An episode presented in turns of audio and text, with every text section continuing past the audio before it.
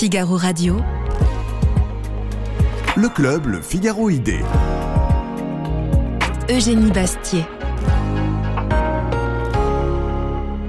Dans nos démocraties occidentales, l'égalité entre les hommes et les femmes a fait d'immenses progrès, au point que leur rôle sexué semble progressivement s'effacer.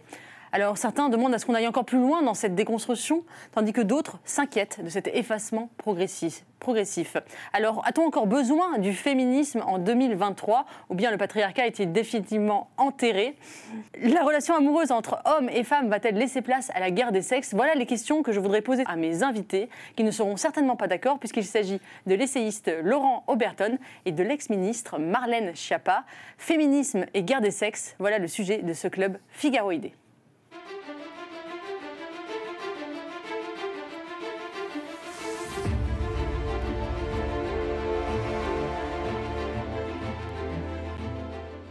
Chabab, Laurent.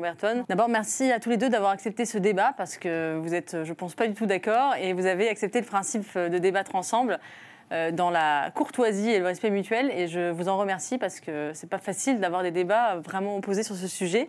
Euh, Laurent Berton, je vous présente. Vous êtes euh, essayiste. Vous avez fait paraître des ouvrages qui ont beaucoup suscité beaucoup de débats, comme La France orange mécanique, hein, qui a été un, un véritable best-seller et qui décrivait l'insécurité en France.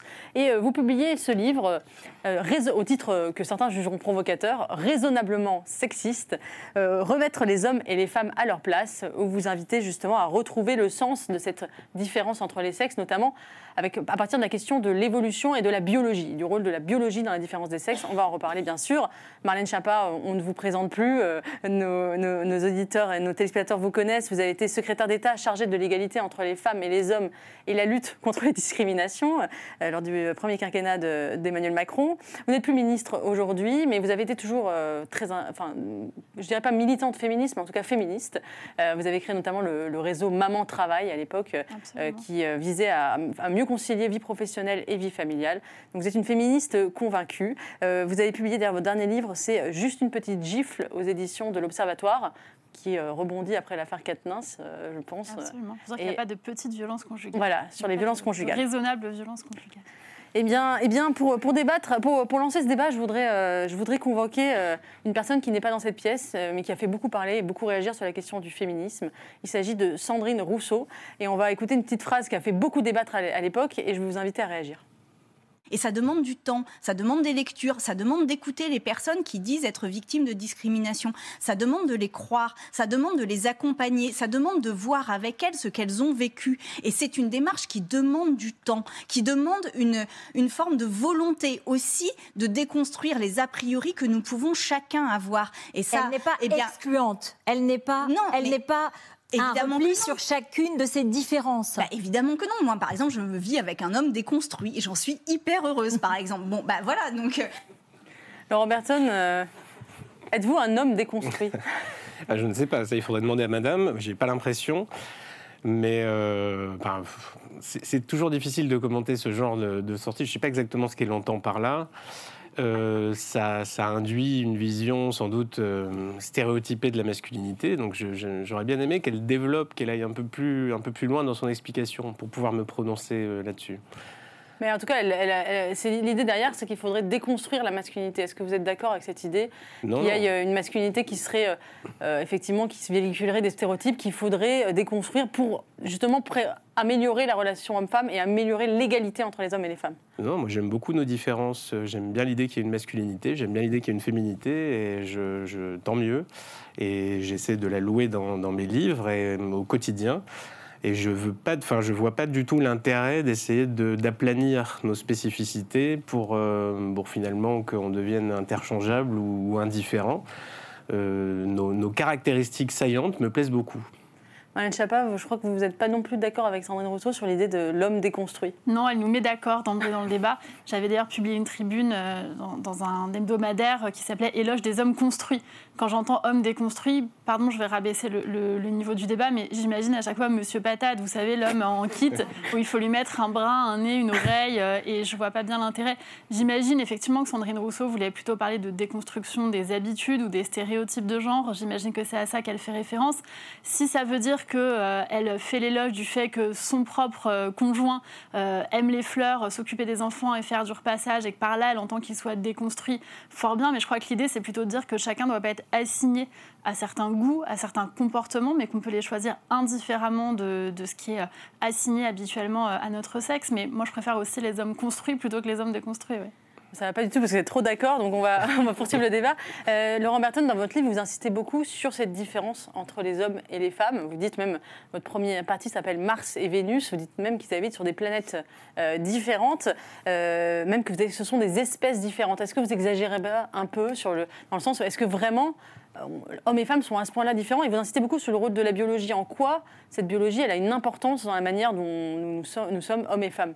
Euh, C'est-à-dire, nous avons énormément en commun sur certains aspects. Et c'est une histoire de courbe. Vous savez, les courbes statistiques, parfois la courbe se confond et d'autres fois elle s'éloigne. Et parfois extrêmement, euh, les courbes s'éloignent extrêmement. Et euh, tout ça est dû à ce que nous sommes. Nous avons, nous sommes un programme ADN. Nous, euh, les hormones ont un impact très important sur ce que nous sommes, ce que nous pensons, notre sexualité, notre comportement, nos aspirations, etc.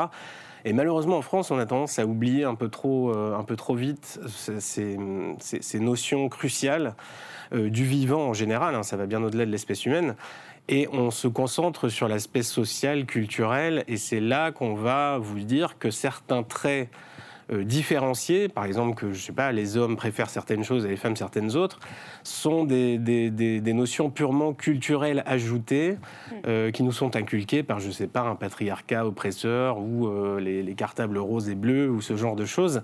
Et c'est peut-être vrai de manière très marginale pour certaines choses, mais il ne faut pas que ça euh, élimine l'idée que nous sommes de constitutions différentes et que nos intérêts sont parfois différents.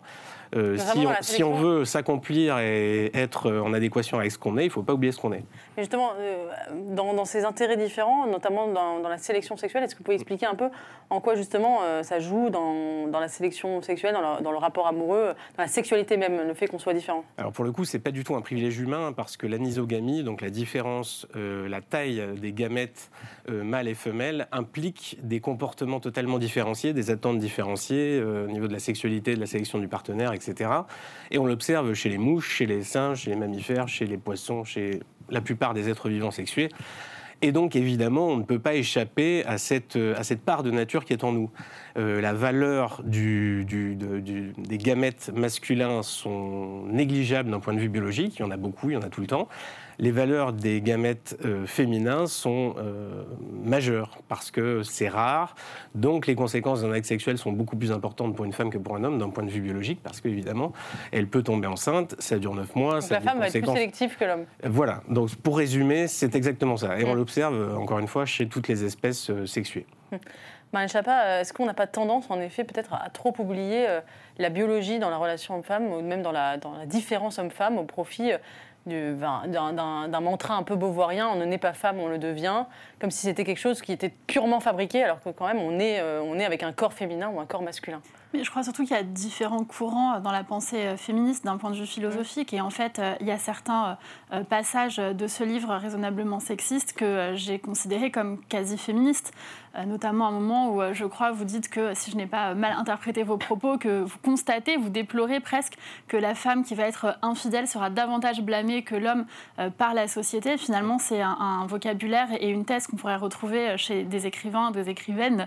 Je vais féminiser euh, euh, féministes également. Moi, j'ai envie de dire que ce que vous dites sur la biologie est extrêmement intéressant et ça correspond d'ailleurs en France historiquement euh, au mouvement féministe qui était le mouvement féministe dit différentialiste ou essentialiste qui insistait sur la biologie, qui était mené par Antoinette Fouque, qui avait écrit notamment les éditions des femmes à l'époque, qui a été d'ailleurs brocardée par une partie du mouvement féministe pour cela, parce que dans une époque où on était très universaliste et où on voulait dire que les femmes peuvent avoir toutes les mêmes capacités, y compris physiques, que les hommes, eh bien, elle, elle disait que la maternité était absolument euh, déterminante. Et d'ailleurs, ce que vous dites se rapproche aussi de la théorie de l'échange de Françoise Héritier, finalement, qui vise à dire comme vous que la capacité à porter euh, les enfants et à les mettre au monde des femmes détermine finalement les rôles différents des femmes et des hommes dans la société. Pour vous, il ne faut pas, s'arrêter à cette biologie, il faut la dépasser ou il faut la la prendre en compte dans un combat féministe euh. Moi, je pense qu'il faut la prendre en compte. D'ailleurs, vous avez eu la gentillesse de rappeler que j'avais euh, créé euh, une association qui s'appelait Maman Travail. Notre but, c'était de dire justement, par exemple, moi, je suis contre le fait de faire un congé paternité aussi long que le congé maternité. Ah le congé paternité, c'est un congé à vocation sociale. Moi, j'ai toujours, qui, qui est sous un rôle social du père, j'ai toujours soutenu l'allongement du congé paternité. Il est aujourd'hui à un mois. Mais c'est pas la même chose de porter un enfant et de ne pas le porter, d'accoucher, de ne pas accoucher. Le congé maternité, il vise aussi à protéger les femmes pour qu'elles puissent préserver leur grossesse, pour qu'elles puissent créer un lien particulier avec leur enfant, pour qu'elles puissent allaiter si elles le souhaitent. Euh, et donc, je pense que euh, être euh, dans l'indifférence et considérer que l'homme aurait autant de besoin de repos quand sa femme est enceinte parce qu'il fait une couvade, je suis évidemment pas d'accord avec ça. Et je comprends pas comment, au nom de la place des femmes dans la société, on pourrait soutenir cette thèse.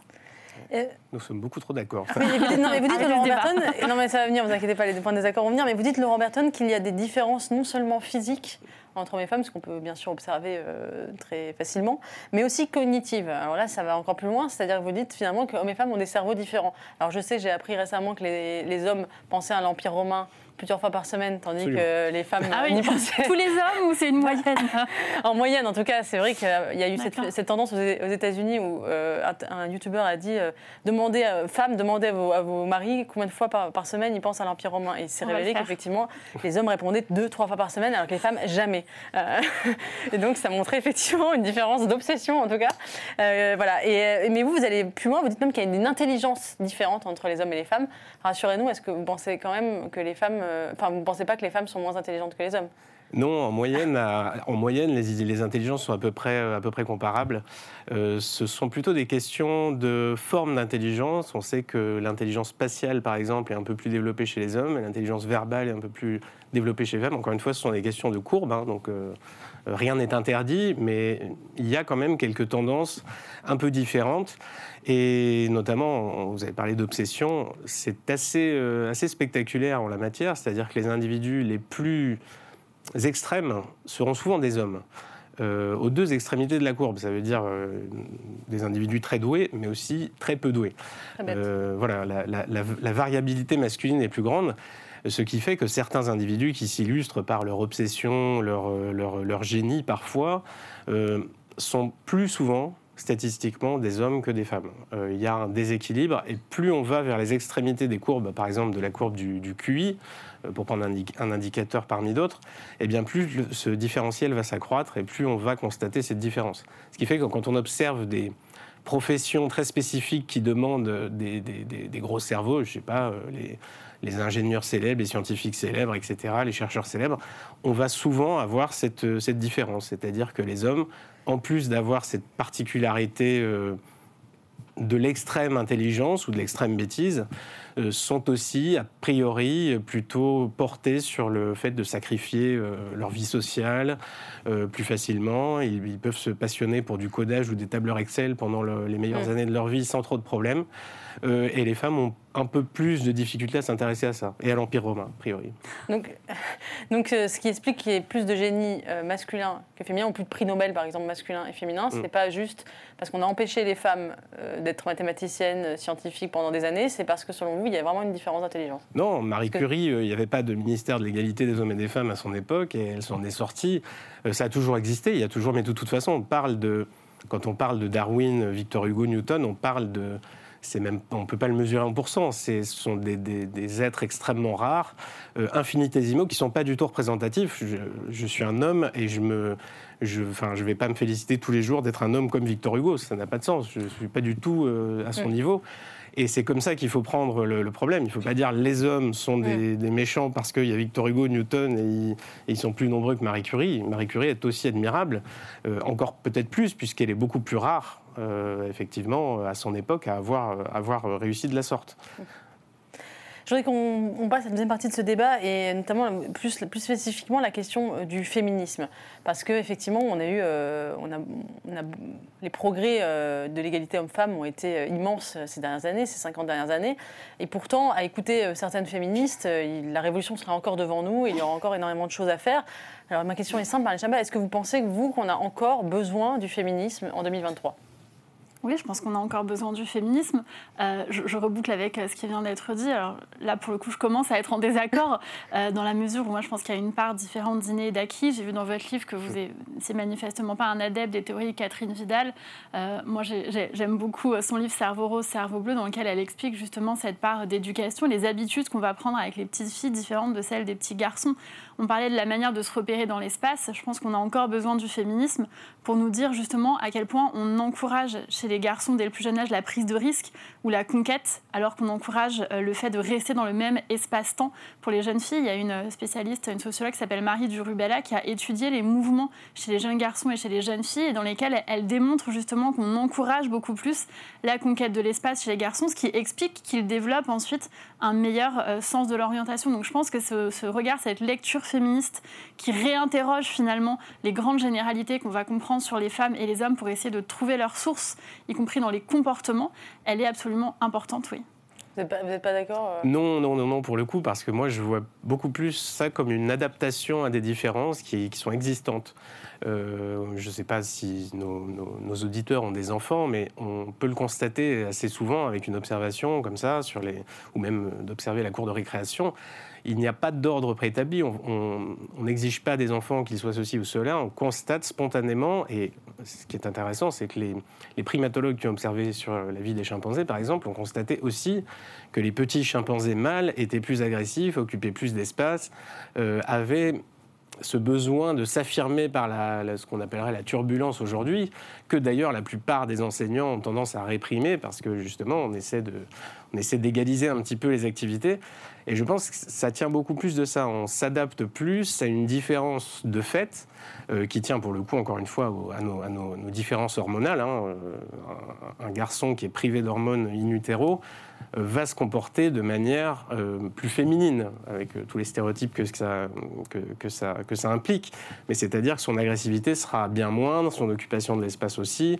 ce sera un individu beaucoup plus social, socialisant, qui va euh, baser son pouvoir sur des groupes de parole plutôt que sur la violence et la confrontation.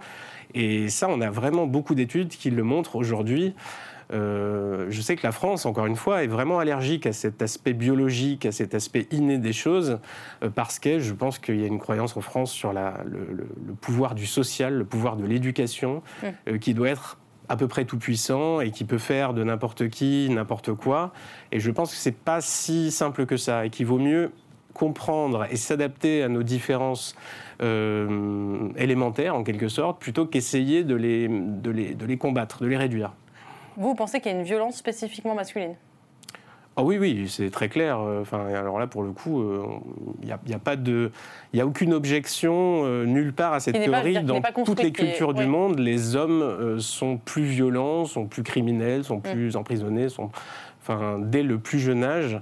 Et on l'observe encore une fois dans tout le règne animal, c'est-à-dire les animaux qui ont plus de testostérone, pour le coup c'est la testostérone, sont les plus agressifs, dominateurs et violents. Et les hyènes, par exemple, intéressant parce que c'est un contre-exemple, les hyènes femelles ont, elles, plus de testostérone que les mâles et elles sont plus agressives, dominatrices et violentes, etc. Et vous dites aussi que les tueurs en série, ou non, les, les, tueurs de, les tueries de masse aux États-Unis sont commis à 80. Ah oui, oui, oui, oui les statistiques sont, sont, oui, oui, massives euh, en ce sens, oui. Et Malcha, pour être un peu plus précise, est-ce que vous, parce que je me demandais si on avait encore besoin de féminisme, est-ce que pour vous, euh, le, patriarcat, tel que l'appellent les féministes, est encore une réalité euh, en Occident, enfin non démocratie, par exemple en France aujourd'hui? Est-ce qu'on peut parler d'une France patriarcale, d'un patriarcat? Bah, écoutez, j'avais le débat euh, hier avec mon père pour tout vous dire, parce que je, demandais si la société corse était matriarcale, et mon père me disait qu'elle n'est ni matriarcale ni patriarcale, mais qu'il y a une répartition genrée des rôles. Euh, voilà, je, cite mon père, comme quoi je suis moi-même sous le joug de la domination masculine et patriarcale. Mais tout ça pour vous dire que je trouve que c'est devenu un peu dans le débat public un mot valise, le patriarcat, dès lors qu'il y a quelque chose qui ne correspond pas à la volonté, euh, qu'on se, à l'idée qu'on se fait de certaines choses, on va blâmer le patriarcat. Or, le patriarcat, ça correspond à un système très précis qu'on peut dire hérité du code Napoléon, napoléonien selon les, différents linguistes, euh, qui vise à dire que l'homme serait le chef de famille et qui prendrait des décisions et que donc ce serait une construction de société patriarcale qui repose sur la volonté de l'homme à autoriser ou non sa femme à travailler, ouvrir un compte en banque, etc., euh, etc. Donc moi je trouve que c'est devenu, c'est comme le mot de domination masculine, je trouve qu'à la base c'est une euh, théorie intéressante qui met en lumière des réalités, mais que c'est devenu un, peu un mot valise qui va déterminer tout et n'importe quoi. On a eu le débat sur l'égalité salariale et là je sais que je suis d'accord ni avec vous, Eugénie, ni avec vous, Laurent, sur euh, le fait de dire qu'on va s'arrêter de travailler symboliquement pour faire une, grève des femmes symbolique pour manifester et matérialiser finalement les inégalités de salaire entre les femmes et les hommes. L'inégalité salariale femmes-hommes, elle vient pas seulement du fait qu'on serait dans une société patriarcale.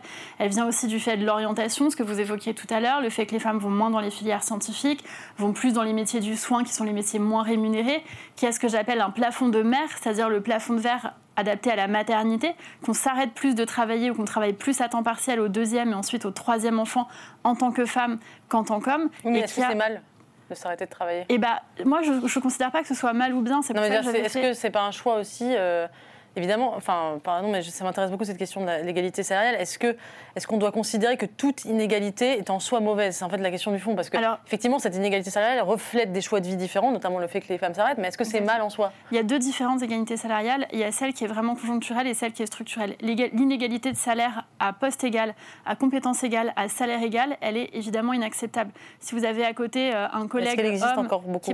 Oui, elle existe, elle est documentée, elle existe encore aujourd'hui pour différentes raisons. Certains vont vous dire que les femmes vont moins demander de promotion, vont moins demander d'augmentation. C'est vrai. Moi, j'ai fait partie de la commission d'investiture de En Marche à l'époque, en 2016-2017, et je peux vous dire que parfois, j'aurais jamais pu imaginer les situations dans lesquelles on s'est trouvé. On a quand même appelé, par exemple, une femme pour lui dire qu'elle serait investie aux élections législatives, qu'elle serait donc une future députée. Elle a répondu bah, Je ne sais pas comment l'annoncer à mon mari, il était candidat aussi, je préférerais plutôt qu'il soit investi lui que moi. Mm. Moi, c'est un un peu une candidature de témoignage. Une autre qui nous dit non, je peux pas parce qu'il y a les vacances scolaires et donc je m'occupe des enfants. Et donc finalement, sans, sans, sans, compter que pour, quand on veut trouver une femme Premier ministre, ça se bouscule pas pour Tillon. Absolument. non, mais vous parliez tout à l'heure de l'acceptation de la violence chez les hommes. Moi, pour l'avoir vécu pendant sept ans sur la scène nationale, dans la vie politique, quand vous êtes une femme et que vous avez du tempérament et que vous avez un caractère qui vous amène parfois à hausser le ton, parfois vous montrez très sûr de vous, etc., vous êtes blâmé pour ça. On blâme jamais un homme pour ça. Jamais on a blâmé un homme politique en lui disant disant qu'il haussait le ton, qu'il était trop sûr de lui, trop ambitieux, trop arrogant. Quand on dit d'un homme politique qu'il a de l'ambition, c'est souvent même plutôt pour euh, le soutenir. Alors que quand on dit d'une femme politique, elle est ambitieuse, il y a une connotation négative euh, derrière cela. En ça, oui, je trouve qu'il y a un double standard et un double regard vis-à-vis des femmes et vis-à-vis des hommes. Laurent Berton. Mais ouais, encore une fois, dans, les, dans le monde politique, je pense que, vous l'avez dit, les femmes sont plus rares déjà à vouloir aller dans ce, dans ce, dans ce genre de combat. Et voilà, parce qu'il y a beaucoup parce qu'elles en connaissent le prix à payer aussi. Oui, mais je ne pense pas qu'au départ, on ait, euh, je sais pas, 50% de femmes et 50% d'hommes qui sont intéressés par la, carrière politique. Je pense qu'il y a déjà un déséquilibre au départ. Euh, et rapport au pouvoir, en fait. Dans, oui, dans tous les métiers d'ailleurs. Hein. C'est vrai que par exemple, les, hommes sont massivement plus représentés dans l'ingénierie euh, que dans, euh, je sais pas, le journalisme par exemple, ou les études judiciaires, ou, et le marché. Enfin, encore une fois, la loi de l'égalité de salaire, c'est un, un, très vieux débat, mais pour moi déjà, il n'y a pas de, il a pas de, à compétence égale, ça n'existe pas. Personne n'est équivalent à un autre. Il y aura toujours des différences. au-delà des compétences, des différences de caractère, de, de, de motivation en général pour justifier le fait que l'homme sera plus payé. Il a plus les épaules, il est un petit peu plus Si on étudie par exemple la productivité horaire, on constate qu'en moyenne, les hommes sont un peu plus productifs. pour le coup, à diplôme égal, compétence égale. Il y a plus de, productivité masculine. Euh, parce que euh, la plupart du temps, encore une fois, c'est vraiment des moyennes statistiques, mais les femmes auront tendance à privilégier des, emplois un peu plus, euh, comment dire, souples, euh, plus, plus aménageable, euh, alors que les hommes, la plupart, enfin, encore une fois, la différence statistique est ténue, mais elle existe, préféreront se sacrifier, enfin se consacrer intégralement à cette poursuite de carrière sans avoir se sacrifier voulait dire ne pas être là à l'heure du bain et des devoirs. c'est un sacrifice modéré. Oui, non, mais voilà, mais peut-être, mais c'est vrai qu'il y a. Je plaisante. Non, non, mais je suis d'accord avec vous. Il y a un différentiel évidemment qui tient au fait d'avoir ou non des enfants, et je suis tout à fait d'accord avec vous sur le, la, parabole de la couvade. Euh, c'est grotesque de, voilà d'attribuer à l'homme une. Enfin, évidemment qu'il a une importance paternelle, mais elle ne se situe pas du tout euh, à ce niveau-là. Euh, enfin, pour en revenir à ces différences, le marché fait la différence et il va il privilégie euh, ce qui rapporte aujourd'hui euh, l'ingénierie, enfin ces, ces, activités ultra systémiques qui sont très masculines pour le coup, alors que, bah, par je parlais du journalisme, le journalisme intéresse beaucoup moins le marché et le niveau du journalisme mondial. Il y a une revendication euh, oui, ce soir. non, mais il y a, voilà, et on, on, est tributaire de ça. Et évidemment, si dans le lot, ce que, ce que je reproche souvent à ces publications qui vous disent les femmes travaillent gratuitement, hmm. euh, et ça sous-entend quand même que les hommes sont un petit peu tous des escrocs et des profiteurs et qu'ils leur prennent leur part, alors que les moyennes statistiques sont établies euh, à partir du moment où vous avez des Elon Musk et des gens comme ça dans la moyenne, forcément ça va la déséquilibrer complètement. Et beaucoup d'hommes qui exercent des métiers pénibles et difficiles et qui ne sont pas rémunérés euh, au-delà de la moyenne, euh, doivent vivre assez mal ce genre d'attaque un peu permanente, de reproches qu'on leur fait, alors qu'eux n'y sont absolument pour rien. Je ne pense pas que ce soit un reproche vis-à-vis des hommes. D'ailleurs, vous savez que Marx disait, enfin c'est Jenny Marx qui disait que la femme est le prolétaire de l'homme.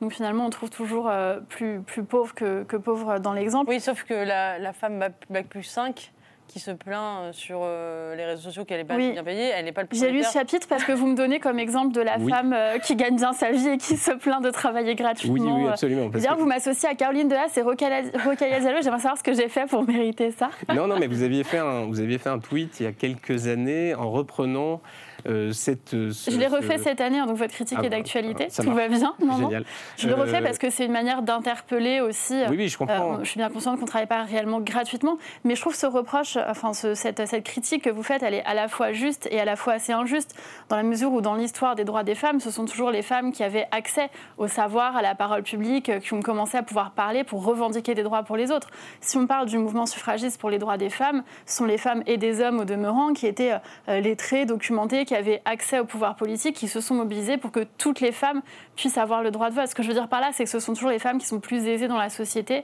qui mènent des combats, qui ensuite profitent aux autres femmes, qui par définition ont moins accès à la parole. D'ailleurs, vous le dites dans votre livre, puisque vous faites un portrait un peu caricatural à la fin d'un couple qui serait CSP- selon vous. Et d'ailleurs, j'ai trouvé que votre livre n'était pas tant contre le féminisme que contre les chips. J'aimerais savoir ce que vous avez contre les gens qui mangent des chips. C'est pas mon cas, mais votre exemple revient à de nombreuses reprises. On dirait que pour vous, c'est vraiment l'enfer et la damnation, les gens qui mangent des chips toute la journée. Non, je dois en parler une fois ou deux. Non, non, trois fois, j'ai compté. Ah, les chips, c'est comme le sexisme, il faut rester raisonnable. Il faut rester raisonnable dans les chips.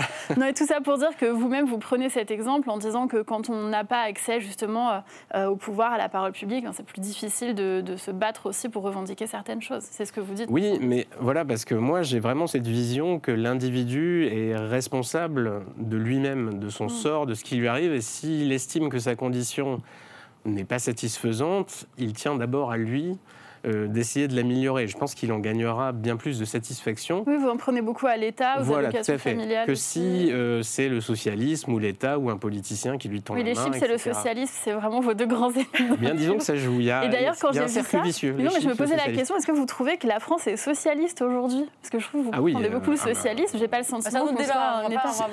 On va pas s'avancer là-dedans, évidemment, c'est vrai que Laurent Berton a aussi une autre obsession, c'est le socialisme. Mais en tout cas, non, mais sur la question du féminisme, je voudrais vous demander est-ce que vous faites partie de ceux qui disent le féminisme, ça a été bien, et puis à un moment, ça a déraillé dans le, dans néo-féminisme d'aujourd'hui Ou est-ce que vous pensez que dès le départ, le féminisme est mensonger et qu'il veut déformer, enfin, transformer les, les, euh, les femmes en, hommes Et euh, pensez que dans le noyau même du féminisme, il y a quelque chose de vicié? Je pense qu'il il est, il est une croyance de luxe, ce qu'on appelle une croyance de luxe, c'est-à-dire c'est un, c'est une idéologie qui vient d'un milieu, comme on l'a dit, privilégié, euh, à un moment où enfin, des, femmes expliquent aux autres femmes qu'elles doivent travailler et que c'est très enrichissant, quand 90% de la population est, euh, agricole. Euh, donc des paysans et des paysannes, des femmes qui travaillent à la ferme. Rien de tout ça n'était officiel, mais c'est comme ça que ça se faisait, la domesticité, les employés. Et là, pour le coup, les conditions dans les deux cas étaient contraignantes et assez difficiles. Et donc on, était un petit peu à côté de la plaque. Et je pense que les femmes, comme les hommes, ont très fortement bénéficié des conditions de vie qui se sont améliorées par le, capitalisme, désolé, mais euh, c'est ce qui largement a amélioré euh, notre, notre société. Et qu'aujourd'hui, elle tape encore un peu à côté, puisque je pense que tout le monde est libre de faire ce qu'il veut, ce que bon lui semble. Et de toute façon, quand on se lance en politique ou ailleurs, on a toujours des ennuis, des ennemis et tout un tas de, de coups bas et de personnages à affronter, qu'on soit un homme ou une femme. Et que donc maintenant, c'est plus profitable pour les individus de leur dire prenez-vous en main. Euh, si vous n'êtes pas à votre place, si vous pensez que vous auriez préféré être pilote de ligne ou je ne sais pas quoi, c'est encore temps. Mais n'attendez pas que la société euh, vienne vous, vous prendre par la main et vous amène là où vous rêvez d'être en prenant de l'argent aux autres, en passant, etc. Moi, ça, je suis d'accord avec vous. Hein. Moi, je suis macroniste, donc je suis très euh, aide-toi, le ciel t'aidera, il faut traverser la rue, etc. Euh, je suis tout à fait en phase avec euh, ce discours visant à dire qu'on ne doit pas être, je le dis, c'est une plaisanterie, hein, je ne souhaite pas relancer le débat, mais qu'on ne doit pas tout attendre et qu'il faut aussi un moment se prendre en main dans la limite du raisonnable. Mais je suis d'accord pour dire que nul n'est inemployable et que chacun a une part de maîtrise de son destin, maîtrise relative, parce que quand on est dans un contexte extrêmement difficile, pauvre, avec peu d'accès à l'éducation, etc., c'est évidemment plus compliqué. Mais pour revenir sur ce que vous disiez, sur, euh, particulièrement sur euh, la place des femmes et sur le mouvement féministe, c'est ce que vous disiez, Eugénie, euh, je trouve qu'aujourd'hui, le féminisme, pardon de le dire, mais n'est pas bien représenté parce qu'en fait, on voit très bien que quand certains pourfendent le féminisme, en fait, ils pourfendent une certaine partie du discours féministe qui se veut un peu victimaire et qui veut toujours présenter les femmes comme des victimes de quelque chose et effectivement annuler les différences qui peuvent exister entre les femmes et les hommes. Mais je rappelle pourtant que initialement, des grands mouvements féministes, par exemple, qui étaient affilié au Parti communiste, je ne suis pas soupçonnée d'être membre du Parti communiste, mais militer justement avec la CGT, par exemple, pour l'accouchement dit sans douleur, mm. et pour faire en sorte qu'il y ait des congés maternité, que les femmes soient davantage protégées. Quand j'ai été nommée au gouvernement, la première mesure que j'ai défendue, c'est le congé maternité pour toutes les femmes, y compris les entrepreneuses, les indépendantes, les agricultrices, etc. Et on m'a dit à l'époque, oui, mais ça, c'est pas vraiment un combat féministe. Je ne sais pas quel combat féministe est plus féministe que celui qui concerne toutes les femmes qui à un moment vont accoucher et s'occuper de leurs enfants. je pense qu'il faut peut-être redéfinir aussi ce que doit être l'enjeu féministe, qui n'est pas d'élargir des trottoirs ou de mettre des points médians et des traits euh, à la fin des mots. Il n'y a pas une seule femme en France qui a vu ses conditions de vie économiques ou sociales améliorées par les débats sur la viande et le barbecue je tiens à le dire. Donc je pense qu'il faut peut-être remettre aussi une hiérarchie dans les combats. Mmh. Il y a des combats bah, intéressants à mener. La féminisation du langage, c'est intéressant, mais ça ne doit pas être pour moi dans les priorités du féminisme aujourd'hui. Euh, tout à fait, absolument d'accord. C'est vrai que beaucoup de, féministes, euh, enfin de, mouvements très caricaturaux font beaucoup de tort à, ceux qui portent des vrais sujets. Et vous l'avez fait quand vous avez euh, demandé que, que, soient expulsés les étrangers qui s'étaient rendus coupables de violences sexuelles. Alors je ne sais pas si c'était toutes les violences sexuelles, les viols ou enfin. Mais en tout cas. on m'a dit que j'étais de droite pour ça. Bah, voilà, on vous a même dit, oui, on vous, on vous a accusé de promouvoir un féministe euh, nationaliste, raciste et réactionnaire, parce que vous avez dit qu'il ne fallait pas donner de titre de séjour à des polygames et renvoyer les étrangers coupables de violences sexuelles. Ça c'est intéressant justement. Euh, est-ce que vous pensez, Laurent Burton, que euh, un certain féminisme, encore une fois, peut-être pas tout le féminisme, euh, occulte certains débats, occulte une forme de patriarcat quand il ne vient pas du mal blanc. Euh, sur l'immigration extra-européenne, c'est c'est massif. Enfin, c'est, il y a une chape de plomb terrible qui pèse là-dessus. Euh, la dénonciation du harcèlement de rue, euh, mmh. enfin, c'est, un petit peu comme on a les, questions d'antisémitisme aujourd'hui. On sent très bien qu'il y a un non-dit gigantesque, l'éléphant est dans le couloir et personne n'ose dire. Non-dit? Bah, euh, cette immigration de quantité se traduit par des conséquences euh, dramatiques euh, pour les femmes. Ça, je consacre dans, ce livre tout un chapitre à cette question. Euh, l'augmentation très forte des violences faites aux femmes ces dernières années, je crois que les chiffres des violences sexuelles se sont multipliés par trois depuis François Hollande, sont largement dus pour la majorité des violences recensées à cette immigration. Euh, qu'on parle d'individus qui sont nés en France, qui sont français ou qui sont euh, étrangers, immigrés. Euh, les chiffres sont très clairs. Et ne pas dire ça parce que ça va brouiller la, lutte intersectionnelle ou je ne sais pas quoi, ou ce sont des minorités opprimées, donc il ne faut pas, parce qu'elles sont aussi elles-mêmes victimes de l'oppression et je ne sais pas quoi, euh, c'est vraiment ajouter du, malheur à la situation. Et c'est aujourd'hui, je constate que, je ne sais plus, je crois que les deux tiers des Françaises euh, pensent qu'il y a trop d'immigrés en France. Et je pense que c'est une conséquence directe de ce déni. Euh, on préfère parler de l'écriture inclusive et des cartables plutôt que de s'intéresser à ce vrai sujet. Parce que quand vous avez des réfugiés, évidemment, qui viennent d'Afghanistan ou d'Afrique centrale, où la femme, elle est à peu près en dessous du paillasson dans la représentation masculine, évidemment, enfin, cette, cette culture, ces mœurs s'installent chez nous avec les arrivants. Et c'est bien, c'est l'éducation nationale, on sait très bien qu'elle va mettre beaucoup de temps, enfin qu'elle n'arrivera même jamais, clairement, à changer cet état de fait. Euh, Marlène Chapa, est-ce que vous, c'est quelque chose que vous avez pris conscience? Est-ce que vous avez dû vous battre contre un déni notamment des associations féministes sur ce oui, sujet Oui, bien sûr. Euh, oui, vous avez eu la gentillesse de rappeler que j'ai obtenu effectivement l'expulsion des étrangers euh, qui commettent euh, des violences conjugales. Ça me semblait pas être quelque chose d'incroyable. Au Canada, ça se fait de longue date. J'ai pas l'impression que Justin Trudeau soit un, grand leader d'extrême droite, etc. Bien au contraire, c'est un peu une icône progressiste. Et au Canada ou aux États-Unis, si vous arrivez et que vous n'avez pas la nationalité canadienne ou américaine et que vous commettez des crimes, vous ne restez pas sur le territoire. Et donc, je voulais, ça me semblait quand même pas être incroyable que de proposer cela. Quand on a fait la loi sur le harcèlement de rue, la loi dite loi Chiappa en 2018, nos, nos premiers opposants à cette loi n'étaient pas euh, des réactionnaires qui voulaient défendre le droit importuné euh, comme Catherine Deneuve. Les vrais opposants, c'était des collectifs dits féministes intersectionnels dont un qui avait le mot stop harcèlement de rue dans son titre et qui nous a dit nous on lutte contre le harcèlement de rue mais on ne veut pas qu'il y ait de loi contre le harcèlement de rue parce que ça va stigmatiser les hommes racisés qui occupent l'espace public. Mmh. Et donc en fait, j'essayais de leur expliquer qu'en fait, leur raisonnement est raciste. Parce qu'en fait, leur raisonnement part du principe que le harcèlement de rue serait donc commis par ces hommes racisés qui occupent l'espace public, et que donc il serait très urgent de protéger ces agresseurs parce qu'eux-mêmes seraient déjà victimes d'on ne sait quelle euh, oppression dans leur euh, vie personnelle, et que donc finalement le, rapport s'inversait et que la personne à protéger devenait l'agresseur et non pas la femme victime de ce harcèlement de rue. Et je trouve que ça, c'est vraiment un dévoiement du, du mouvement féministe et du combat qu'on peut mener. Euh, et c'est pour ça que je disais tout à l'heure qu'il faut faire attention quand on critique le féminisme. Oui, mais vous êtes quand même assez isolé sur, cette question, pardon, mais y a pas, moi je ne vois pas beaucoup d'autres oui. féministes. non, mais je vous le concède. Non, mais il n'y a pas beaucoup d'autres féministes qui osent s'emparer de ce sujet. Ou alors elles sont immédiatement cataloguées à l'extrême droite. Euh, elles sont cataloguées. Vous avez une, une, ONG très intéressante qui est euh, une des seules ONG universalistes françaises qui représente à l'ONU, qui s'appelle Regard de femmes, qui a pris la parole justement sur ce sujet pour soutenir le travail qui est mené et pour soutenir aussi, par exemple, les Afghanes, les Iraniennes. Il y a quand même un énorme silence de la part des mouvements féministes sur ce sujet. Aujourd'hui, les Israéliennes sont victimes de viols de masse. Je n'ai pas vu d'association féministe française prendre la parole pour dire on soutient nos, nos sœurs israéliennes qui vivent vous avez une euh, pétition de la torture. sur. Euh, oui, mais regardez les noms qui sont dedans. Et en fait, vous avez beaucoup de personnalités, mais vous avez assez peu de leaders d'associations féministes. Mm. D'ailleurs, je crois qu'il n'y en a pas, je ne vais pas dire de bêtises, ou peu. Mais en tout cas, c'est extrêmement minoritaire. Et sur le soutien aux Iraniennes, par exemple, ou aux Afghanes, ben, en fait, vous avez là un espèce de silence un peu embarrassé. Hmm. Je voudrais qu'on passe à la dernière partie de l'émission qui, qui va davantage parler de, la question, non pas de, de, la différence des sexes ni du féminisme, mais peut-être ce qui relie justement l'homme et la femme, euh, euh, la relation homme-femme. Est-ce qu'elle est aujourd'hui euh, mise en péril justement par, par une forme de féminisme qui voudrait euh, substituer justement à cette relation là plutôt une, forme de guerre des sexes.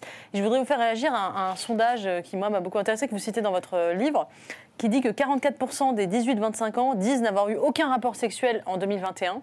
Euh, contre 25% en 2013. Alors, qu'est-ce que ça traduit cette évolution selon vous, Laurent Berton Parce que dans votre livre, vous dites, vous dites c'est un peu paradoxal, parce que vous dites à la fois que la société est hyper sexualisée, euh, c'est-à-dire qu'on euh, promeut, enfin, on promeut une sexualité débridée et en même temps ça aboutit à ce chiffre qui est euh, voilà, une, une, chute de la pratique sexuelle chez les jeunes. Comment on l'explique et en quoi, pourquoi, comment expliquer ce paradoxe? Eh bien, on a une. Oui, les relations. Les, jeunes ont davantage de relations sexuelles avec leurs écrans tactiles, apparemment, qu'avec des partenaires réels.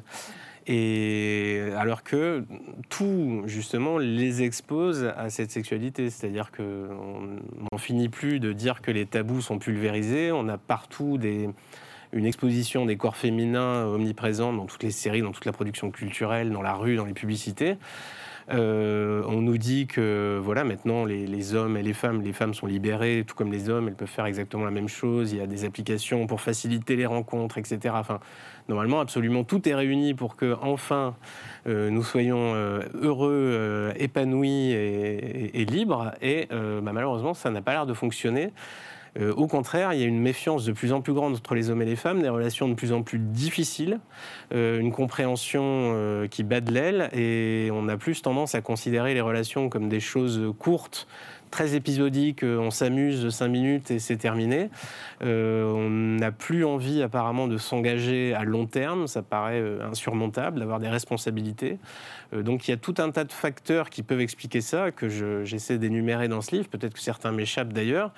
Mais en tout cas, ce n'est pas, pas un tableau qui est, qui, est, qui, est, rassurant parce que moi, j'essaie de mes lecteurs aussi, de temps en temps, je sais que j'ai pas mal de lecteurs qui sont antiféministes euh, primaires en quelque sorte et j'essaie de leur expliquer que les courants masculinistes euh, virulents qui consistent à se passer de la, moitié de l'humanité sous prétexte que euh, Caroline de Haas et Sandrine Rousseau existent, ce c'est pas forcément la bonne réaction.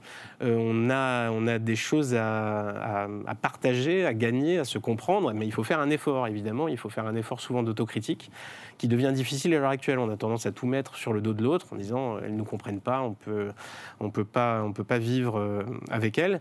Euh, non, il y a, euh, c'est assez urgent de recoller les morceaux, de comprendre ce qui ne va pas et d'essayer de, de, retrouver des relations à peu près saines. Mmh.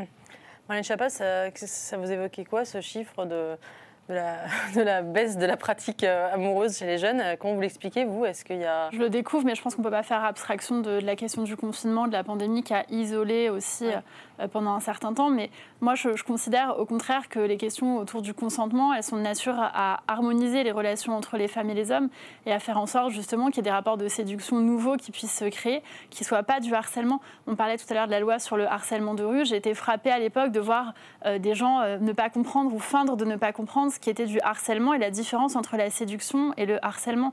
Et je pense au contraire que tous ces débats euh, autour de MeToo, autour du consentement, autour de, la place euh, du désir de la femme et de la possibilité pour elle de ne pas être qu'un objet de désir, mais aussi un sujet désirant actif dans sa sexualité et dans son rapport avec les hommes, est de nature à réinventer justement cette relation, euh, à mon sens, positivement. Et je voudrais parler d'une question euh, qui traverse aussi un peu votre livre, euh, Laurent Burton, c'est la question de la pornographie. Mm. Parce que pendant longtemps, c'est vrai que ça n'a pas été trop une question pour le féminisme. Euh, la question de la pornographie, parce que on voulait être cool, moderne, promouvoir la liberté, et que être contre la pornographie, c'était être un réactionnaire. Et on s'aperçoit aujourd'hui qu'il y a de plus en plus de mouvements féministes qui se, saisissent du sujet.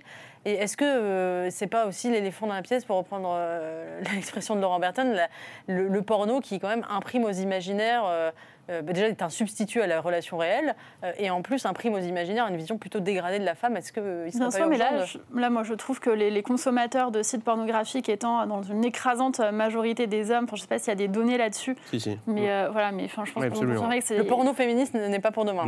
Écoutez, j'en ai pas connaissance en tout cas, ou pas, pas d'une manière aussi diffuse et aussi grand public que, que, celui pour les hommes. Donc je pense que c'est une question que les hommes, à laquelle les hommes doivent répondre aussi. Je pense qu'il n'incombe pas nécessairement féministe de trouver des réponses aux addictions des hommes aujourd'hui à certains euh, sites pornographiques. Pourquoi est-ce qu'ils s'éduquent sexuellement euh, de cette manière?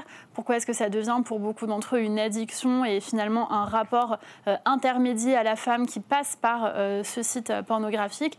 Et pourquoi ça devient finalement une nécessité? Il y a plusieurs sexologues pardon, qui ont produit des livres sur ce sujet en montrant justement que beaucoup d'hommes avaient une sexualité finalement solitaire et que le rapport entre eux et le site pornographique ou le film pornographique leur suffisait et venir remplacer le rapport physique qu'ils auraient pu avoir avec une femme. Ça, je, pense que c'est aussi aux hommes de s'interroger sur leur propre rapport et leur propre désir vis-à-vis de ça. oui, c'est un peu comme les chips. Euh, je pense que ça leur, ça leur, paraît plus facile et immédiat.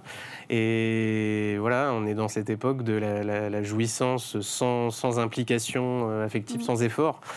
Et c'est dommage parce que ça, empêche l'accomplissement des individus. Mais il y a aussi dans cette époque quelque chose qui me frappe, c'est une sorte de, cercle vicieux dans tous les sens du terme.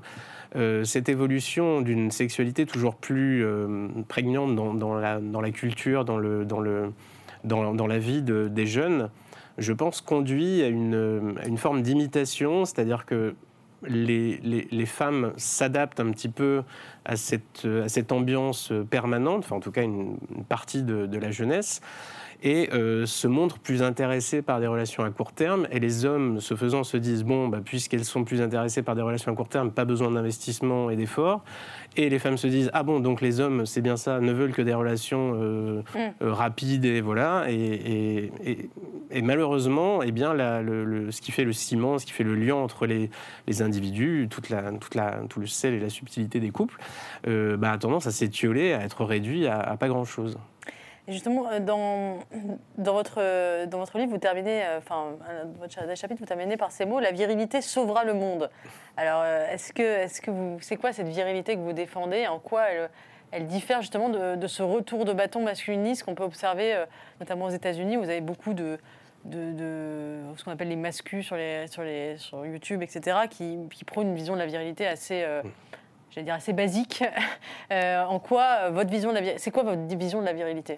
Je pense que c'est la responsabilité. Euh, j'essaie justement de ramener le lecteur à autre chose que la critique un peu facile de l'époque, euh, des femmes, du, reste du monde, sauf lui. Justement, moi je lui dis, enfin, la, seule critique qui vaille, c'est l'autocritique. C'est-à-dire que s'il n'est pas satisfait, s'il n'attire pas l'attention, s'il n'est pas avec la bonne personne, c'est son problème. Euh, c'est peut-être qu'il pourrait augmenter sa valeur, qu'il pourrait trouver le moyen d'être plus agréable, plus attractif, j'en sais rien. Euh, parce que c'est toujours trop facile de penser que le problème ne vient pas de nous. Et moi, j'essaie de remettre euh, ce brave homme en face de son, de, son image, de sa responsabilité. Et il n'y a à mon avis, c'est le, levier le plus efficace, c'est toujours nous. Donc euh, c'est à, à, lui, c'est à, à, ce monsieur de travailler, de réfléchir à lui-même, de réfléchir à madame, à ses, aux attentes qu'elle a, pourquoi il, est, pourquoi il l'a déçue, enfin, qu'est-ce qu'elle voudrait, comment elle est, qu'est-ce qu'elle attend. Et ainsi, peut-être qu'il pourra se réconcilier non seulement avec lui, mais euh, surtout avec euh, l'autre moitié du genre humain. Anne Chapa, la virilité sauvera-t-elle le monde, selon vous Ou la féminité? Est-ce que c'est des notions qui, qui, selon vous, valent la peine d'être défendues euh, Est-ce qu'il existe une virilité et une féminité? Oui, bien sûr, je pense, mais l'idée c'est d'avoir 50 nuances de virilité, 50 nuances de féminité et de pouvoir justement choisir euh, où chacun a envie de se situer sur cette échelle. Et c'est pour ça que pour moi, le féminisme, il, protège et il, euh, il, libère, si j'ose reprendre ce vieux slogan euh, de Moulinex, les femmes d'une certaine manière, mais les hommes aussi. Finalement, je pense que quand on dit aux hommes qu'ils ont le droit, on parlait des congés paternité ou des temps partiels tout à l'heure, si on dit aux hommes qu'ils ne sont pas obligés d'être le plus productif, le plus riche, le plus viril, le plus agressif, le plus dominateur pour pouvoir être eux-mêmes et pour pouvoir avoir une place et séduire une femme ou un homme et tomber amoureux. Je pense que c'est quelque chose de positif aussi. Leur dire qu'ils ont le droit d'avoir des émotions, qu'ils ont le droit de les montrer, qu'ils ne sont pas obligés de correspondre à l'archétype euh, viriliste euh, qu'on nous donne euh, en modèle pour certains hommes. Est-ce que vous craignez le masculinisme, en tout cas un retour de bâton masculiniste comme il peut en exister, enfin justement en réaction à, à, une forme de féminisme très virulente, qu'il existe un, un masculinisme qui met en avant justement ces formes de virilité. Oui, bien sûr.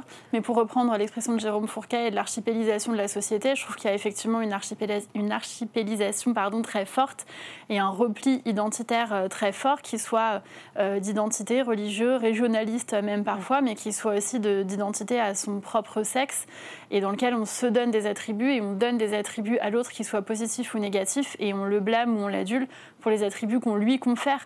Mais je pense que si on défend la place de l'individu et la construction de l'individu, on doit pouvoir considérer que femme ou homme, indifféremment, on doit pouvoir être considéré pour ce qu'on fait, ce qu'on est, ce qu'on propose, sans être assigné à une identité, à un sexe ou à un autre. Euh, dernière question peut-être euh, Laurent Berton sur la question de, la paternité, parce que vous terminez votre livre là-dessus aussi, parce que vous dites que c'est euh, le but en fait de notre espèce, c'est de se reproduire, c'est la reproduction, ce qu'on a peut-être tendance à oublier aujourd'hui. Est-ce que ça vous, est-ce que le, discours sur les mouvements no kids qui disent justement aux, aux jeunes hommes et aux jeunes femmes qu'il ne faut pas se reproduire, il ne faut pas avoir d'enfants, est-ce que vous jugez ces discours dangereux? Pour les gens influençables qui vont, euh, qui vont changer leur vie euh, en conséquence de ces discours, oui, évidemment. Enfin, c'est.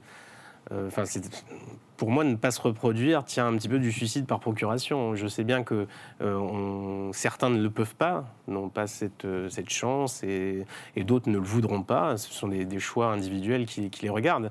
Mais que des, que des mouvements euh, comment dire, activistes euh, militent pour euh, ben, l'abolition des naissances, tout simplement, hein, puisque en général, on vous, on vous explique qu'il ne faut pas se reproduire parce que le bilan carbone du bébé est désastreux. enfin, moi, je veux bien, mais les conséquences de s'abstenir parce qu'on est éco-anxieux peuvent se payer cher quand on se rend compte que on était nous-mêmes l'héritier d'une ligne de vie ininterrompue depuis, les, depuis euh, je sais pas, 3-4 milliards d'années, les, algues bleues, etc. Et tout le fil de la vie, c'est-à-dire qu'aucun de nos, ancêtres n'a failli à sa mission. Ils se sont tous, euh, ils sont tous trouvés, ils ont trouvé la personne, ils se sont reproduits, et, nous sommes là. Et donc je trouve ça extrêmement... Euh, il y a un instinct extrêmement fort qui nous pousse à le faire, qui apportent des satisfactions qui n'ont aucun équivalent. Hein. C'est sûr qu'on peut manger des chips, gagner au loto et faire tout un tas de choses qui nous font plaisir. Mais pour le coup, la satisfaction de voir ses enfants grandir et enfin, de, participer à ça n'a pas d'équivalent. Et plutôt que de parler de ces, ces tendances étranges du refus radical des enfants partout, dans les avions, au restaurant, etc., euh, il faut vraiment revenir à ça. Nous sommes des êtres de, chair, nous sommes des animaux et on a vraiment en nous des instincts profonds. Et si on, décide de les affronter radicalement, on ne peut pas avoir une existence satisfaisante. Euh, donc euh, forcément, on va avoir une vie assez triste et c'est dommage parce qu'elle est courte. Alain Chapat, vous avez des enfants. Euh, oui. Euh, est-ce que pour vous, euh, c'est aussi une tendance dangereuse de vouloir, enfin, de ce, mouvement No Kid qui, ah qui incite à la non-reproduction et qui, en tout cas, dit aux femmes de ne pas avoir d'enfants. Euh, est-ce que pour vous, c'est un mauvais message, euh, en tout cas du point de vue féministe? Oui, mais je pense que là aussi, il y a une question de, confiance. En fait, euh, c'est Eliette Abécassis dans Un heureux événement qui dit qu'on fait des enfants, finalement, selon elle, par ennui, par amour et par peur de la mort. Ça rejoint un peu, finalement, ce que vous dites sur le fait de, de continuer voilà, cette espèce d'instinct de survie, d'instinct de, de, reproduction. D'ailleurs, j'avais alerté il y a quelques mois, années de cela, quand j'étais au gouvernement, sur la question des, des politiques natalistes, en disant que, à mon sens, la baisse de la natalité est un indice extrêmement négatif sur la bonne santé euh, d'un pays. Euh, et euh, certains euh, observateurs ou, acteurs politiques m'avaient répondu que c'était un sujet de droite, voire d'extrême droite, la natalité. Ce que j'avais dit que c'est pas parce que l'extrême droite dit que le ciel est bleu qu'on n'a plus le droit de dire que le ciel est bleu. C'est une natalité en, décroissance, c'est extrêmement problématique pour un pays parce qu'encore une fois, ça dit quelque chose de la confiance qu'on a envie de porter finalement en soi, en l'avenir. Et faire des enfants, ça a quelque chose à voir avec la confiance en l'avenir et avec l'espoir et la transmission. Et je pense que quand on n'a plus d'espoir et qu'on n'a plus envie de transmettre ce que l'on est à une génération future, c'est extrêmement euh, problématique et ça doit bien sûr nous alerter. Écoutez, ben, vous conclurez sur cette, euh, ces belles paroles. Euh, et j'invite nos, téléspectateurs à, lire le livre de Laurent Berton pour en savoir davantage. Et bien sûr, à suivre Marlène Chapa dans ses nouvelles, nouvelles aventures dans la communication. Merci à tous les deux d'avoir joué le jeu du débat de façon courtoise. C'était très enrichissant. Merci à vous. Je vous donne rendez-vous la semaine prochaine pour un nouveau club Figaroïdé. D'ici là, très bonne soirée.